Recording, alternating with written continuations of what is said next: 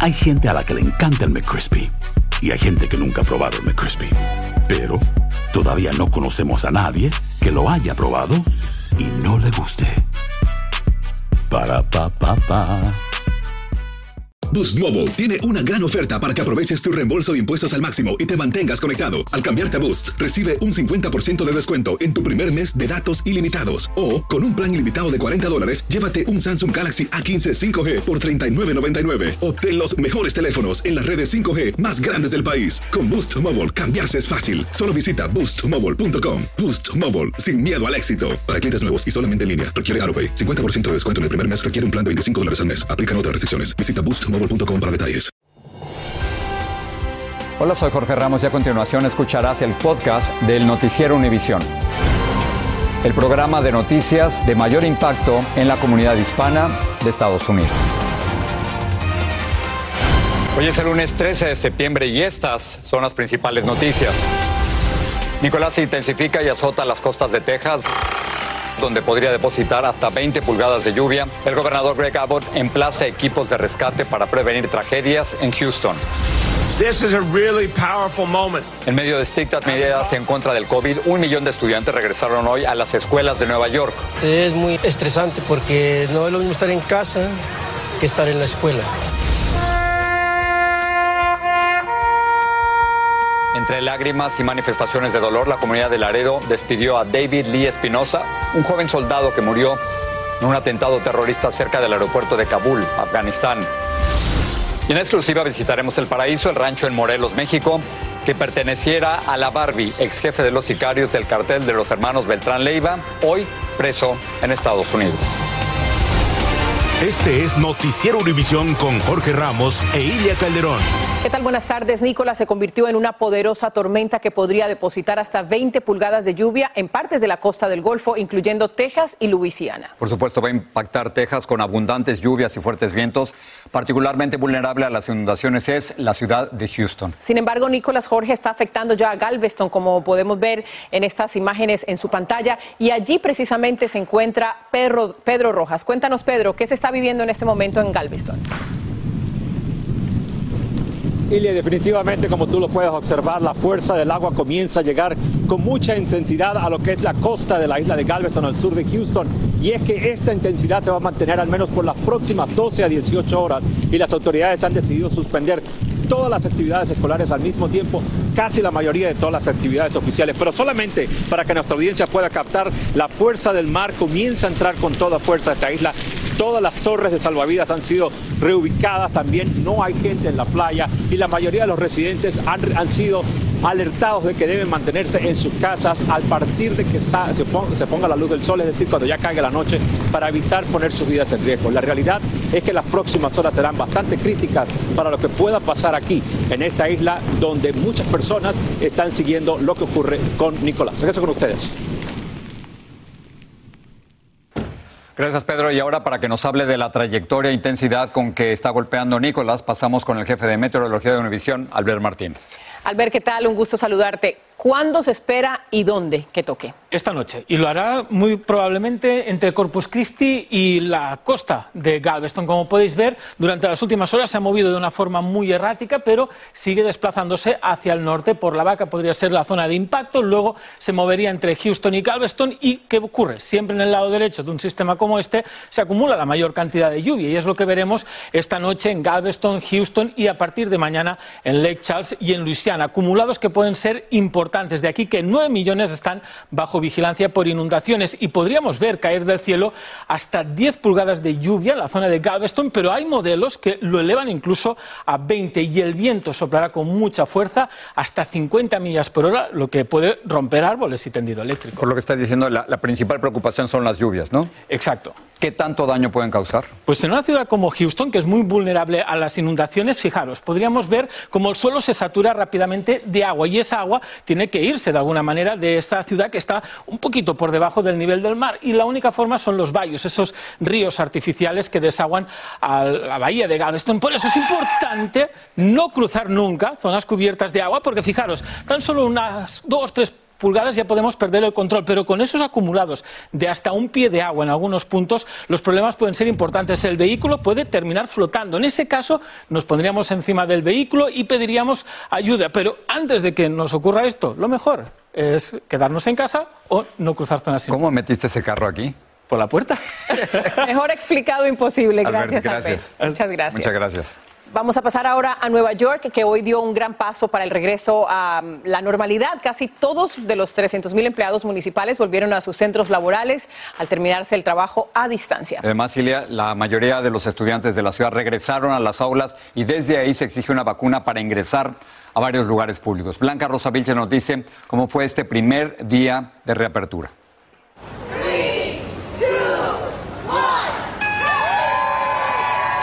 La cuenta regresiva terminó.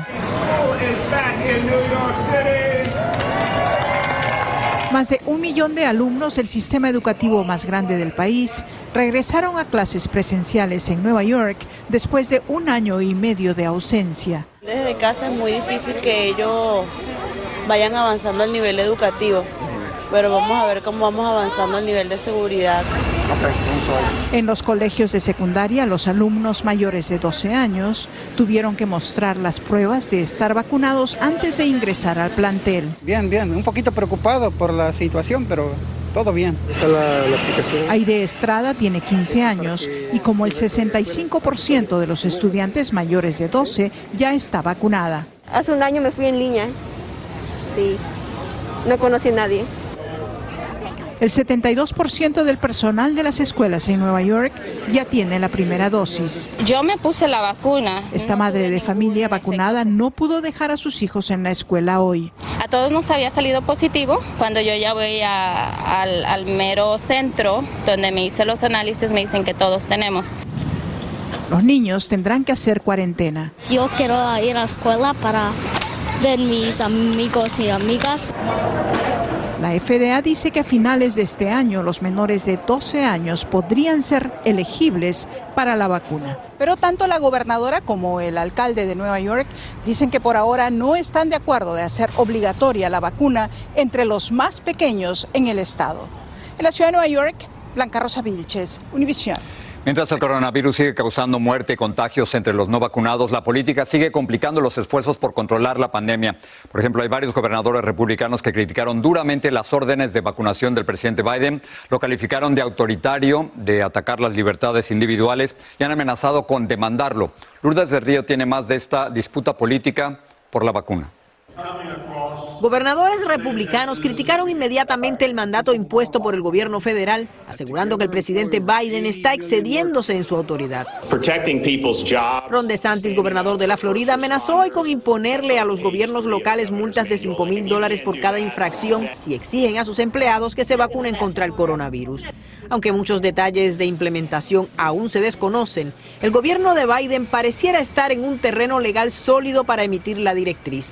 La clave sería, según expertos, que la controversial medida se está haciendo como una orden de emergencia temporal necesaria por la crisis del coronavirus. Como hay esta excepción que existe para aquellos empleados que consideran que por motivos religiosos o contraindicación médica no quieren o deben de vacunarse, también eso avala la legalidad de esta medida. Pero esto no reduce la incomodidad que tienen por lo menos 19 estados que ya han manifestado su oposición a la vacunación obligatoria. A algunos dueños de empresa les parece una buena idea porque entienden esto les ayuda a evitar que sus empleados tengan que ausentarse por enfermedad. Otros no están de acuerdo. Eh, yo creo que el, papel del, del gobierno es informar, proveer todos los medios para vacunarnos, pero obligar al empresario y a los empleados a que hagan esto, yo no lo veo bien. Entre los empleados también hay opiniones divididas. Bueno, yo pienso que es una buena decisión porque si la gente no se vacuna no, no se va a ir el virus. No, pienso que las personas deben tener su propia decisión. Sin lugar a dudas es un tema que ha despertado pasiones. Por ejemplo, el gobernador republicano de Carolina del Sur ha dicho, y citamos, llevaré este asunto hasta las mismas puertas del infierno, porque considero que lo que está en juego es la libertad de los estadounidenses. Veremos qué dicen las Cortes. En Miami, Florida, Lourdes del Río, Univisión.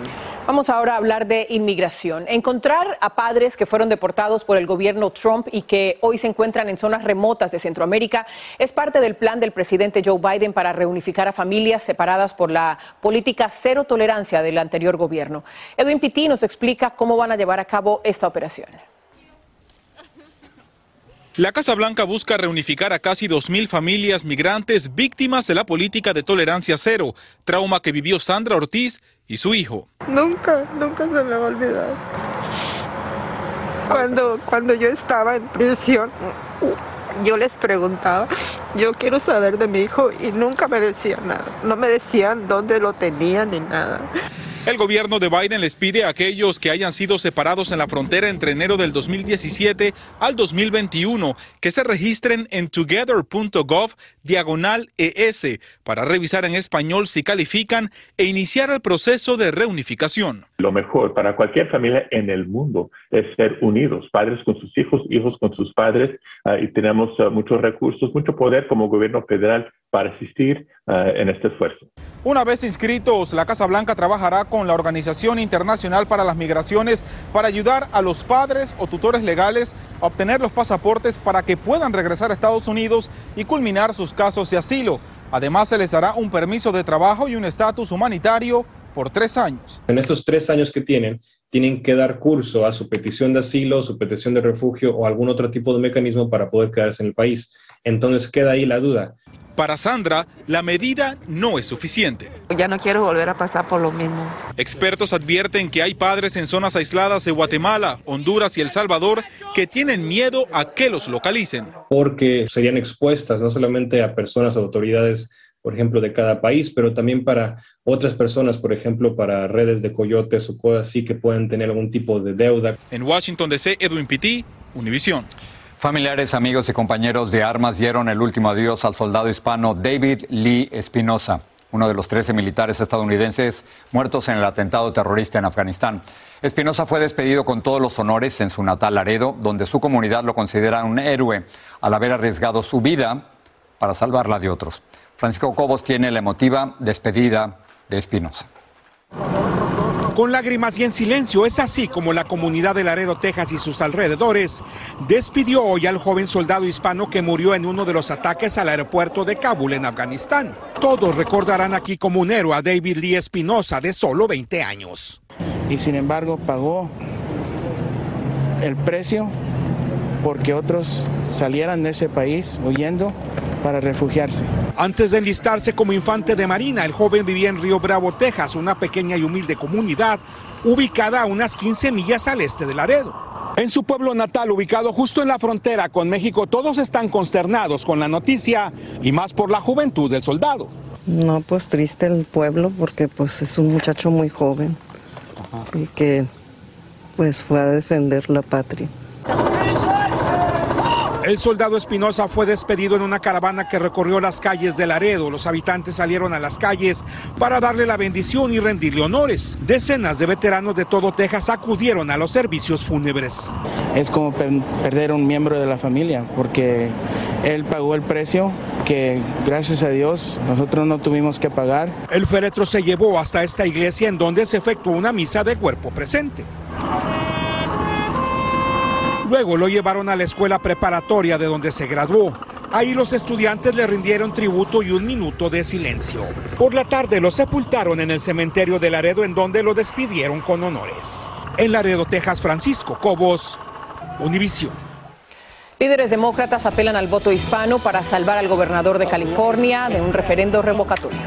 Cientos de ecuatorianos huyen del COVID y de la pobreza por las fronteras con Colombia y Perú. Y por primera vez recorreremos El Paraíso, el que fuera el rancho del narcotraficante mexicano conocido como alias La Hacer tequila, don Julio, es como escribir una carta de amor a México. Beber tequila, don Julio, es como declarar ese amor al mundo entero. Don Julio es el tequila de lujo original, hecho con la misma pasión que recorre las raíces de nuestro país. Porque si no es por amor, ¿para qué? Consume responsablemente. Don Julio Tequila, 40% alcohol por volumen, 2020. Importado por Diageo Americas, New York, New York. Si no sabes que el Spicy McCrispy tiene Spicy Pepper Sauce en el pan de arriba y en el pan de abajo, ¿qué sabes tú de la vida? Para, pa, pa, pa. Boost Mobile tiene una gran oferta para que aproveches tu reembolso de impuestos al máximo y te mantengas conectado. Al cambiarte a Boost, recibe un 50% de descuento en tu primer mes de datos ilimitados. O, con un plan ilimitado de 40 dólares, llévate un Samsung Galaxy A15 5G por $39.99. Obtén los mejores teléfonos en las redes 5G más grandes del país. Con Boost Mobile, cambiarse es fácil. Solo visita boostmobile.com. Boost Mobile, sin miedo al éxito. Para clientes nuevos y solamente en línea, requiere AroPay. 50% de descuento en el primer mes requiere un plan de 25 dólares al mes. Aplican otras restricciones. Visita boostmobile.com para detalles. Cassandra Sánchez Navarro junto a Catherine Siachoque y Verónica Bravo en la nueva serie de comedia original de VIX, Consuelo, disponible en la app de VIX ya. Estás escuchando el podcast del noticiero Univisión. Este martes los californianos se enfrentan a una situación muy poco común. Van a decidir si el gobernador demócrata Kevin Newsom va a permanecer o no en el cargo. Se trata de la segunda elección de destitución en los últimos 20 años en ese estado. Jaime García nos dice desde Los Ángeles qué tan importante va a ser aquí el voto hispano y quién es el republicano que amenaza con quitarle la silla al gobernador.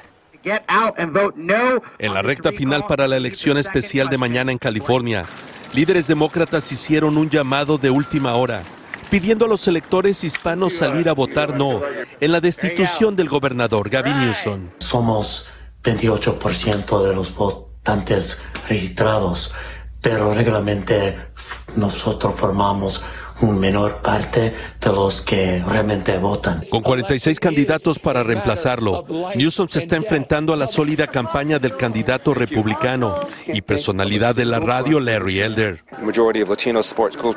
Elder nos aseguró que apoya el derecho a que los latinos escojan las escuelas a las que mandan a sus hijos, así como combatir el crimen que afecta a las minorías.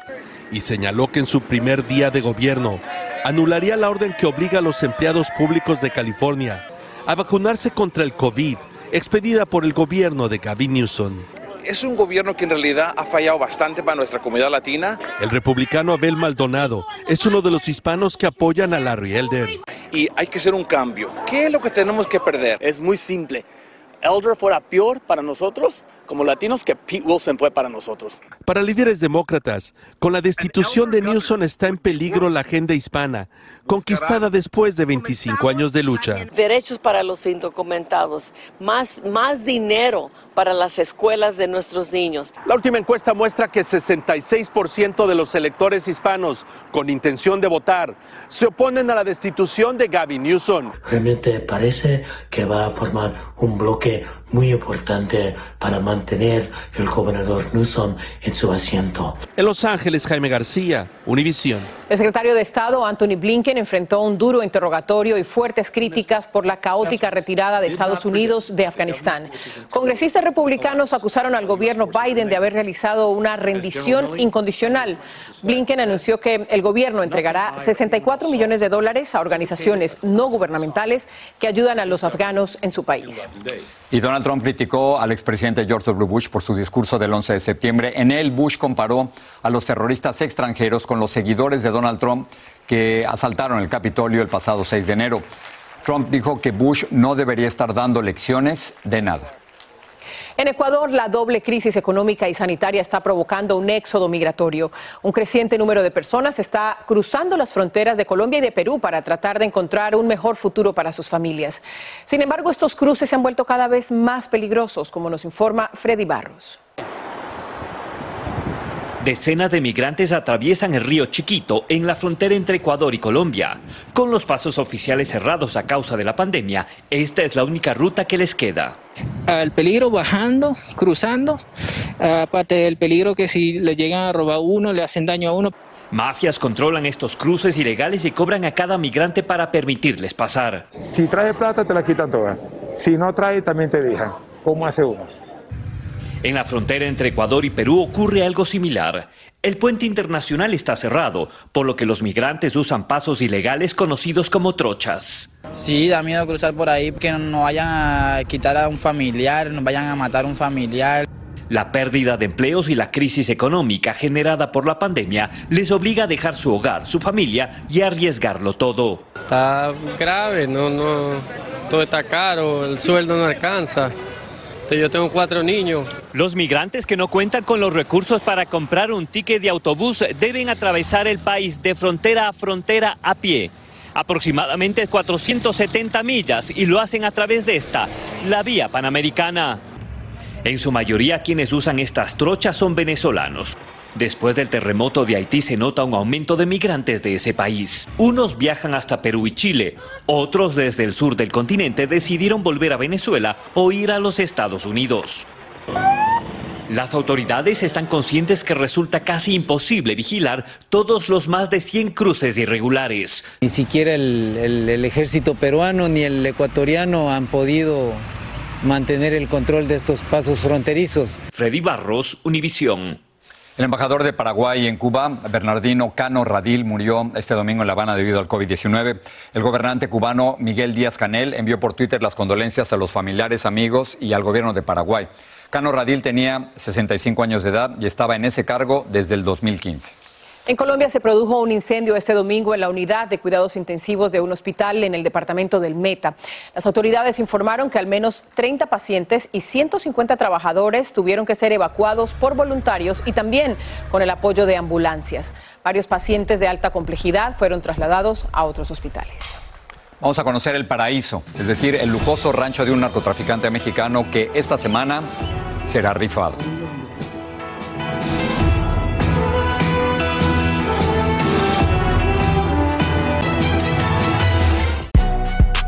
Si no sabes que el Spicy McCrispy tiene Spicy Pepper Sauce en el pan de arriba y en el pan de abajo, ¿qué sabes tú de la vida?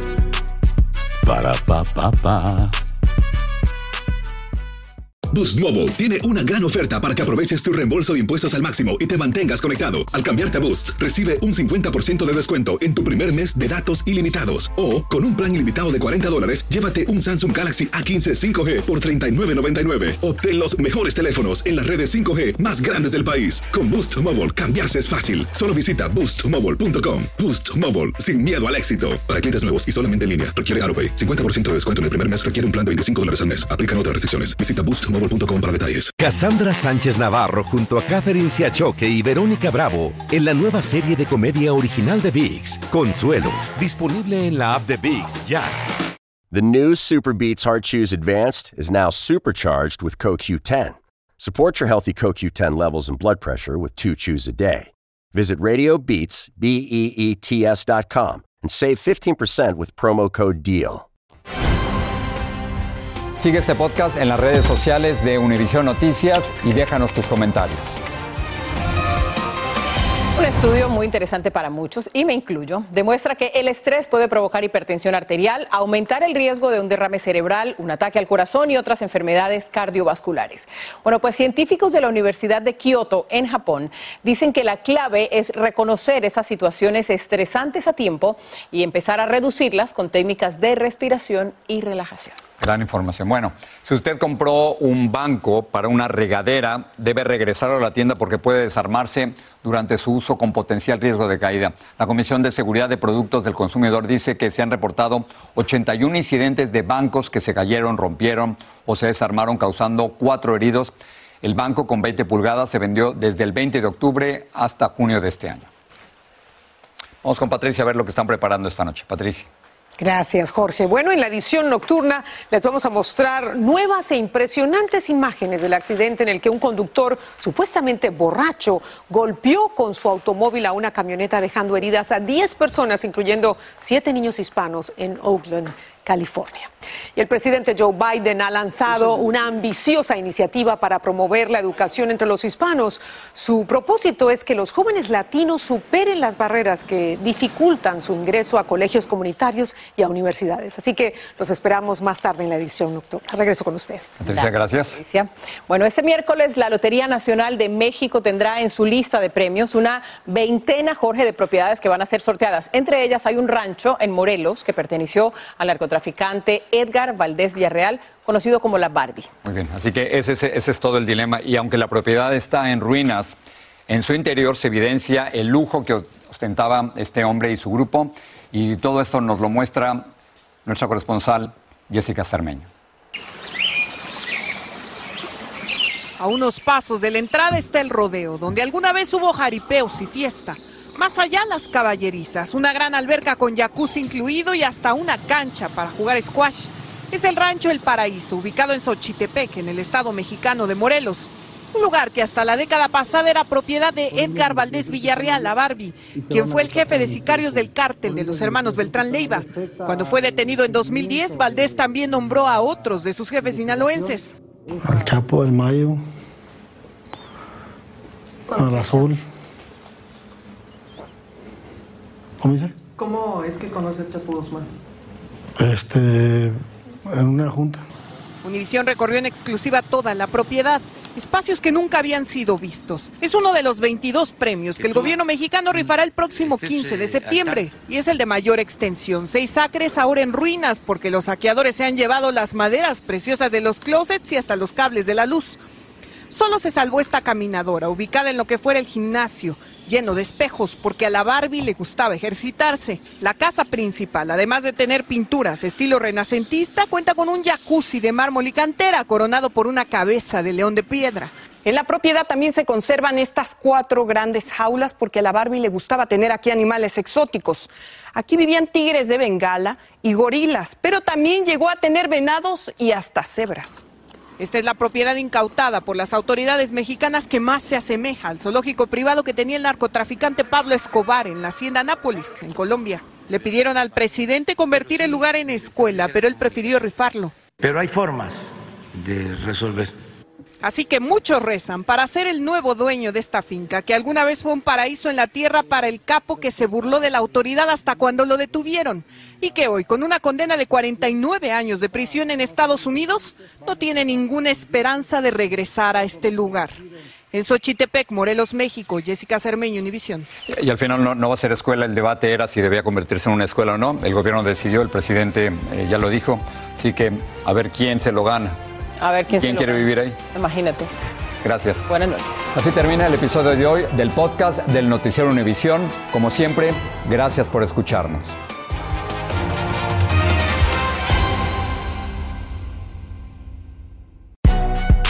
Si no sabes que el Spicy McCrispy tiene Spicy Pepper Sauce en el pan de arriba y en el pan de abajo, ¿qué sabes tú de la vida? Para, pa, pa, pa. Boost Mobile tiene una gran oferta para que aproveches tu reembolso de impuestos al máximo y te mantengas conectado. Al cambiarte a Boost, recibe un 50% de descuento en tu primer mes de datos ilimitados. O, con un plan ilimitado de 40 dólares, llévate un Samsung Galaxy A15 5G por $39.99. Obtén los mejores teléfonos en las redes 5G más grandes del país. Con Boost Mobile, cambiarse es fácil. Solo visita boostmobile.com. Boost Mobile, sin miedo al éxito. Para clientes nuevos y solamente en línea, requiere AroPay. 50% de descuento en el primer mes requiere un plan de 25 dólares al mes. Aplican otras restricciones. Visita boostmobile.com para detalles. Cassandra Sánchez Navarro junto a Catherine Siachoque y Verónica Bravo en la nueva serie de comedia original de VIX, Consuelo, disponible en la app de VIX ya.